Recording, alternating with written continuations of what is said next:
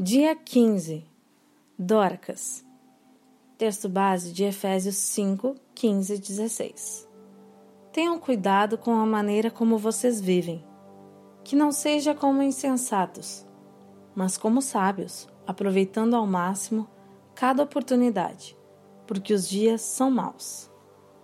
Quando recebi o convite para escrever sobre Dorcas, logo me veio o pensamento: escrever o que sobre alguém que, em devocionais, estudos bíblicos e pregações, sempre é reconhecida pelas suas qualidades tais como generosidade, amor, dedicação em ajudar as viúvas e necessitados, discípula de Jesus, testemunho e fé. Então, o que eu poderia abordar? Com a ajuda do Espírito Santo, me veio à mente a palavra tempo. Assim, desafio a refletirmos juntas sobre Dorcas, mulher que soube usar seus talentos e seu tempo com qualidade para o reino de Deus. Afinal, quem era Dorcas? Sua história está em Atos 9, 36, 42. E apenas sete versículos falam desta mulher que deixou um exemplar testemunho de vida e fez parte do nascimento das igrejas primitivas. Ela vivia em Jope, pequena cidade portuária em Israel.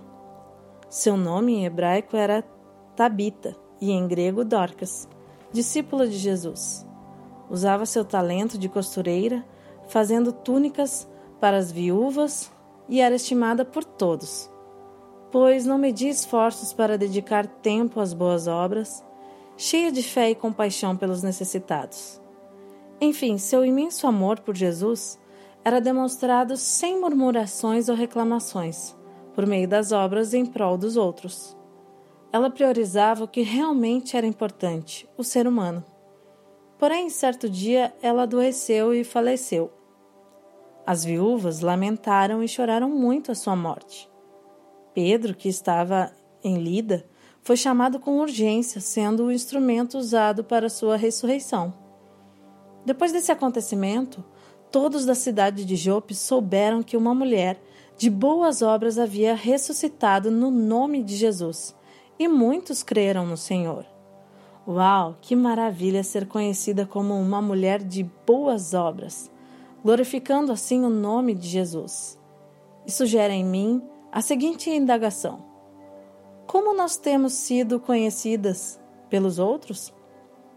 O exemplo de Dorcas nos mostra que, indiferentemente da fase de vida ou das circunstâncias que estamos vivendo, é possível realizar com alegria tudo o que Deus determinou para nós e ainda descansar o suficiente. Quantas vezes nos encontramos cheias de planos e estratégias, porém, no momento de colocá-los em prática, nos deparamos com as desculpas. Difícil demais ou não tenho tempo. É mais fácil doarmos dinheiro, pois doar tempo significa ir e fazer, sem tempo determinado, que implica sairmos da nossa zona de conforto.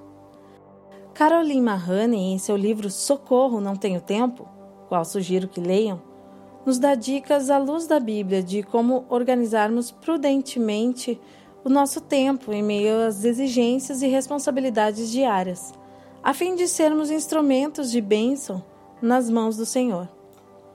Como mulheres, temos muitas tarefas e exigências diárias, que muitas vezes nos trazem uma grande sobrecarga, cansaço, exaustão e desânimo.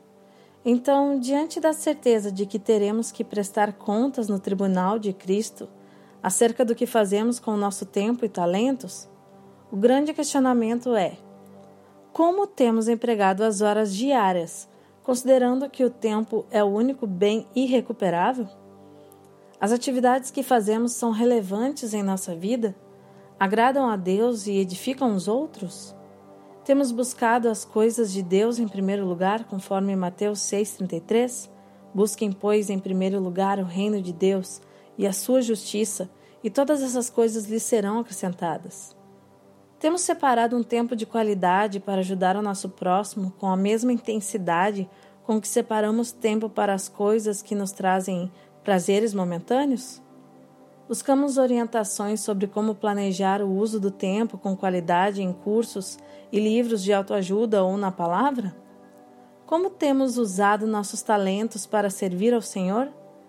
Lembre-se de que somos mordomos e representantes do seu reino neste mundo.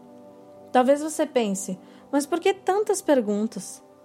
Quero responder dizendo que entendo os questionamentos como uma forma rica de nos fazer parar para pensar, refletir e avaliar a nossa vida em todas as áreas, mas em especial nossa vida íntima com Deus.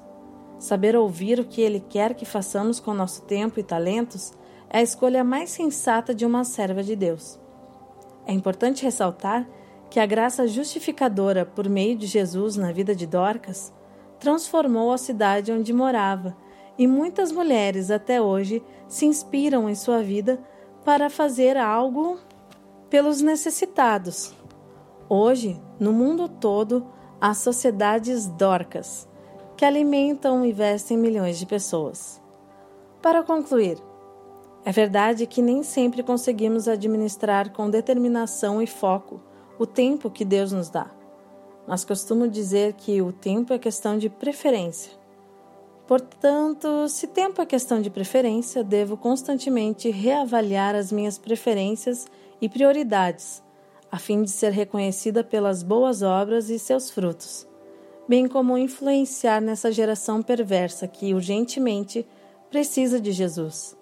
Que Deus nos faça florescer e dar frutos onde Ele tem nos plantado, para que um dia possamos ouvi-lo dizer: Muito bem, servo bom e fiel. Foste fiel no pouco, sobre o muito te colocarei. Entra no gozo do teu Senhor.